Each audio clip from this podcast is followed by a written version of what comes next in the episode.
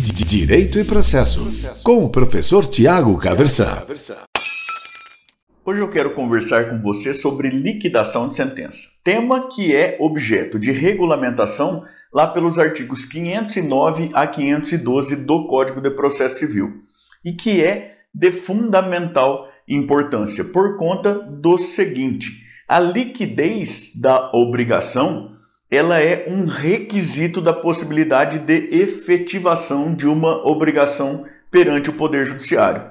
Para dizer em outros termos, nós só podemos executar uma obrigação perante o Poder Judiciário se essa obrigação for líquida. Isso vale para os títulos extrajudiciais, para os títulos executivos extrajudiciais, vale também para os títulos executivos judiciais. Acontece que o novo Código de Processo Civil, ele aboliu exceções que havia no Código de Processo Civil anterior, que existiam lá no Código de Processo Civil anterior, em que não era admissível a prolação de sentença ilíquida. De maneira que a falta de liquidez de uma sentença, ela deve ser uma situação excepcional, até por conta da garantia de razoável duração do processo e tudo mais, mas ela é possível atualmente na justiça comum em qualquer caso. Vale lembrar que lá no juizado especial é vedada a prolação de sentença ilíquida, tá certo? É, mas, professor, eu queria entender um pouco melhor o que é isso. Veja, há duas expressões latinas que ajudam a gente a entender aqui. A sentença, ela sempre deve ser certa. Ela sempre deve determinar o andebetor. O que é devido? O que é devido? É devido entregar dinheiro. Esse entregar dinheiro é relativo a quê? A um dano de natureza é, material ou a um dano de natureza moral? Ou então é entregar alguma coisa que é o devido, a coisa certa ou coisa incerta, é um fazer essa obrigação. Então, o que é devido sempre deve estar claramente na sentença. Agora, nem sempre a sentença terá condições de definir desde logo o quantum debetur. Daquilo que é devido, do, do o que é devido, quanto exatamente que é devido.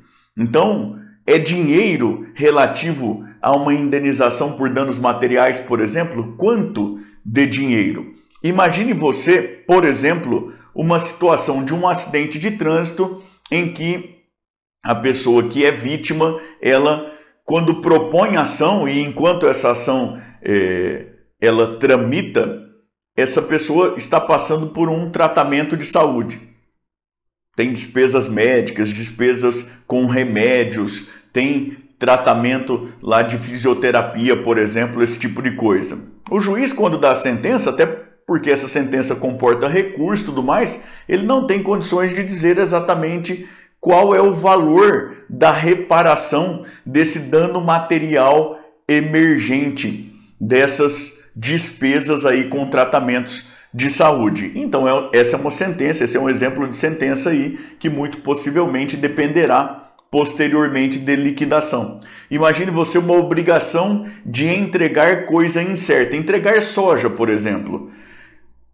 O juiz determina lá um percentual da produção, mas aí é necessário verificar efetivamente qual foi o volume da produção para que se consiga determinar exatamente a quantidade aí desse o que é devido soja nesse nosso exemplo é, que já restou claro, porque precisa restar claro na sentença, então a quantidade aí a ser determinada depois. De maneira que, repetindo e resumindo aqui, a sentença sempre precisa deixar claro o que é devido, o undebetor. O quantum debetor pode ser objeto aí da fase de liquidação de sentença, lembrando novamente que deve ser excepcional a condenação de caráter aí genérico em relação à quantidade, justamente por conta da garantia fundamental da razoável duração do processo, que está lá no artigo 5 inciso 78 da Constituição Federal, está aí nas normas fundamentais do Código de Processo Civil também. tá certo? Segunda observação, feita feita, feitas essas observações preliminares e destacado que não é possível executar uma obrigação que não seja líquida, então o procedimento é de suma importância, vamos passar aqui a um segundo ponto, que é o respeito à autoridade da coisa julgada. Isso também é um ponto bastante importante.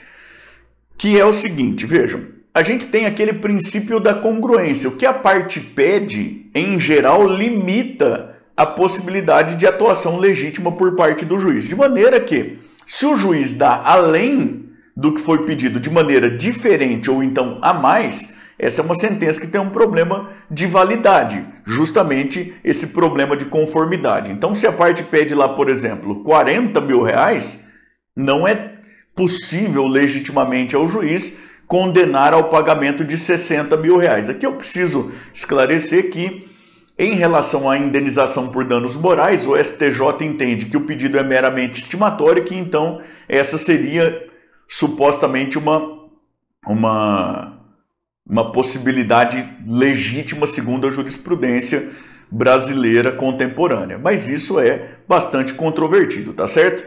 É, é, o juiz não poderia também dar diferente do que foi pedido. Então, aquilo que a parte não pediu, o juiz, por mais que entendesse que seria uma decorrência lógica, não poderia. Mas há exceções a isso na legislação. Por exemplo, no próprio Código de Processo Civil, verbas sucumbenciais, custas processuais, honorários de sucumbência, correção monetária, juros, prestações vincendas de trato sucessivo, tudo isso são aqueles chamados pedidos implícitos. O juiz pode dar isso na sentença, em que pese a parte eventualmente não tenha feito pedido expresso nesse sentido. Tem um outro exemplo de que eu me lembro sempre, que está na legislação extravagante, que é pensão alimentícia em ação de reconhecimento de paternidade por conta da disposição lá do artigo 7 da Lei 8.560 de 1992, tá certo? Então são parcelas que o juiz pode legitimamente dar em que pese não haver pedido específico da parte, mas isso por conta de exceções legislativas, de previsões excepcionais expressas e específicas na legislação. Professor, por que isso importa para aquilo de que nós estamos tratando aqui? Importa por conta do seguinte: o juiz pode dar na sentença, mesmo que não tenha havido pedido, mas não é possível daí incluir isso na liquidação se não houve deliberação sobre isso na sentença. O que eu quero dizer é o seguinte: se você não pediu a condenação da parte ré ao pagamento de honorários de sucumbência, o juiz pode e inclusive deve tratar de honorários de sucumbência na sentença dele. Se ele não tratar disso, cabe a oposição de embargos de declaração. Há uma omissão sobre tema de que ele deveria, a respeito de que ele deveria se pronunciar de ofício, inclusive. Se ele insistir na omissão, cabe interposição de recurso, de apelação e tudo mais. Agora, se o juiz não deu e a parte também não falou nada, aí não dá para tentar aproveitar a fase de liquidação para resolver isso, seria necessário tratar aí em uma outra ação judicial. Mas, professor, não teria aí o óbice da coisa julgada? Não, não teria, porque se o juiz não deliberou sobre a questão, parece-me que ela não está incluída aí nos limites objetivos da coisa julgada. Tá certo? Então, essa segunda é, observação importante: é necessário, na liquidação, respeitar os limites da coisa julgada. Não é para aproveitar a, a liquidação. Essa não é a ideia do sistema, pelo menos, de que se aproveite a liquidação para fazer aquilo que não foi feito na fase, na primeira fase aí, pelo menos, de conhecimento. A liquidação é para liquidar aquilo que foi dado na sentença. De novo, o andebetor, o que é devido, é necessário que, que conste lá já da sentença, tá certo? Terceiro ponto para o qual eu gostaria de chamar a atenção é, professor, é possível a liquidação com resultado igual a zero?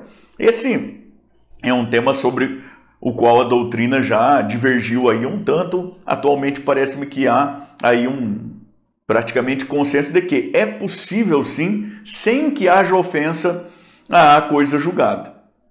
E eu costumo ilustrar isso sempre com um exemplo. Eu não sei se aí onde você mora, mas aqui da onde eu falo, em Londrina, no estado do Paraná, no horário do almoço é comum uns programas de televisão meio sanguinários, sabe? Que não se limitam também, no mais das vezes, ou algumas vezes que seja, a informar. Emitem juízo de valor também, e às vezes um juízo de valor bastante pesado até. Imagine você uma situação de que tenha havido lá uma, uma briga em um determinado bar e que uma pessoa tenha sido ferida de faca, por exemplo, e que isso seja noticiado em um programa desses. E que aí, a hora que volta da matéria, o apresentador do programa fala: É, mas também quem frequenta um lugar desse está procurando o quê? Porque pelo tipo do lugar você já imagina. Comentários depreciando o lugar em que ocorreu, e veja, o estabelecimento não foi quem cometeu a conduta, nem nada disso. E aí, esse estabelecimento propõe uma ação de indenização por dano material. Porque veja que o dano moral até são outros 500, mas propõe uma ação de indenização por dano material, pedindo que seja a parte ré, a emissora ou o próprio programa de televisão, que às vezes tem personalidade jurídica própria, ou ambos que seja, pedindo que sejam condenados a pagar aí indenização pelo prejuízo de faturamento que essa empresa teve depois de serem veiculados esses comentários lá no canal. E imagine você que que haja condenação e haja inclusive trânsito em julgado nesse sentido, condenação de que é, sejam indenizados os prejuízos. Acontece que depois instaura-se aí uma fase de liquidação de sentença e se apura que não houve prejuízo financeiro. O brasileiro é um povo tão exótico, né? Que na verdade era um bar que tinha um movimento mediano, mas que muitas pessoas tomaram conhecimento do bar por meio daquele programa e que virou moda, inclusive virou meme e tudo mais, e que então houve um acréscimo danado no movimento e no faturamento daquele lugar. A liquidação será igual a zero. Foi determinada a indenização do prejuízo financeiro e na fase de liquidação se apurou que não houve prejuízo financeiro, de maneira que não há o que indenizar. Então, parece que é plenamente possível aí a liquidação com resultado igual a zero sem que haja ofensa coisa julgada, tá certo? Dito isso, vamos aí para a quarta parte de observações que tratam mais exatamente do procedimento. Quais as espécies de liquidação, professor?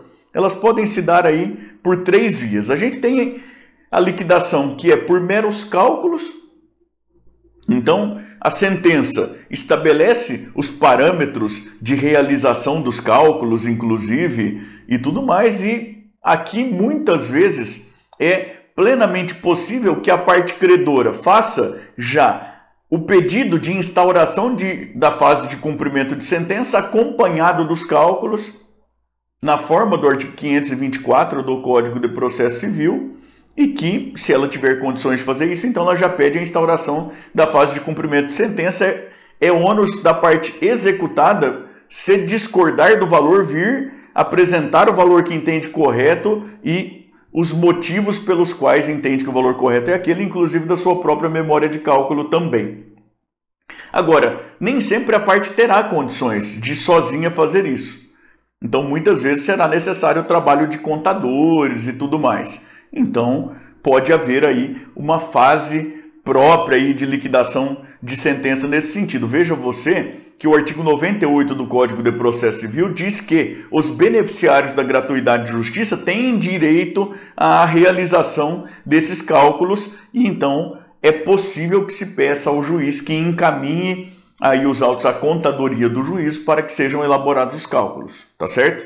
Isso é possível. Também, se houver dúvida, se houver apresentação de cálculos por uma parte, impugnação desses cálculos pela parte contrária, é possível também que o juiz posteriormente encaminhe os autos à contadoria do juízo para que tenha aí elementos para decidir. Mas nós temos outras duas espécies de, uh, de liquidação de sentença. Nós temos a liquidação de sentença por artigos, que é aquela que depende da apuração de fatos novos. Exemplo disso Aquele que eu te falei do acidente de trânsito. Então, o processo tramitou lá como fase de conhecimento, inclusive em grau recursal, e a parte vinha ainda se submetendo aí ao tratamento médico. E aí, na fase de liquidação de sentença, ela vai apresentar a documentação referente a esse tratamento de saúde. Recibos e notas de médicos e hospitais, de medicamentos, de sessões de fisioterapia, de fonoaudiologia, desse tipo de coisa toda. E aí será instaurado uma fase própria, que é uma fase que também tem natureza de conhecimento, essa fase de liquidação de sentença, e a parte contrária será intimada para poder exercer aí o contraditório, ou seja, ela poderá impugnar cada um desses documentos, dizer que aquilo não é razoável, que não reflete, não reflete a realidade e tudo mais, e aplica-se aí o regramento sobre provas lá da fase instrutória do processo. A gente tem um amplo contraditório sobre isso, pode ter inclusive discussão em grau recursal também e tudo mais, tá certo? Então, liquidação por artigos quando, professor? Quando é necessário apurar fatos novos na fase de liquidação de sentença. Tá certo? Também aí a, a possibilidade lá que nós falamos da soja, né?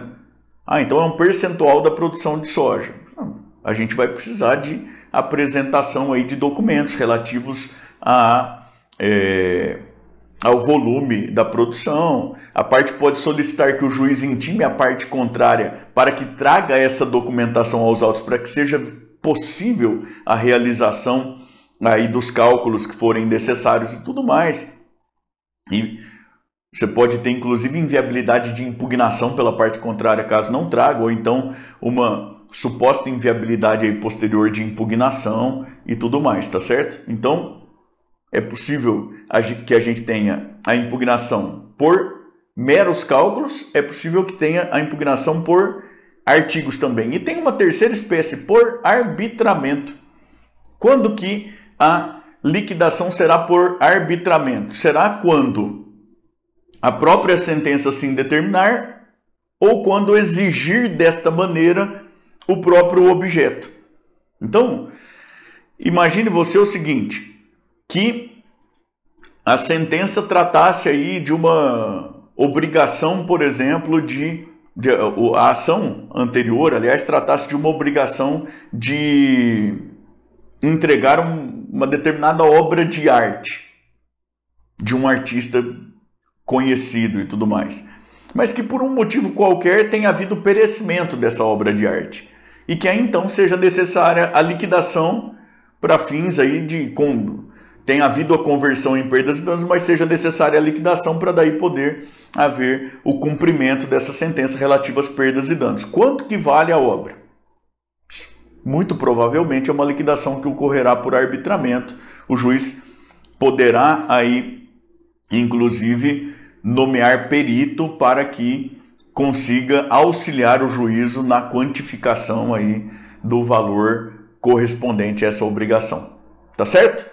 É mais ou menos isso que a gente gostaria de falar sobre liquidação de sentença, de fundamental importância para que a gente tenha aí a possibilidade de efetivo prosseguimento para a fase de cumprimento de sentença. Direito e processo, com o professor Tiago Caversan.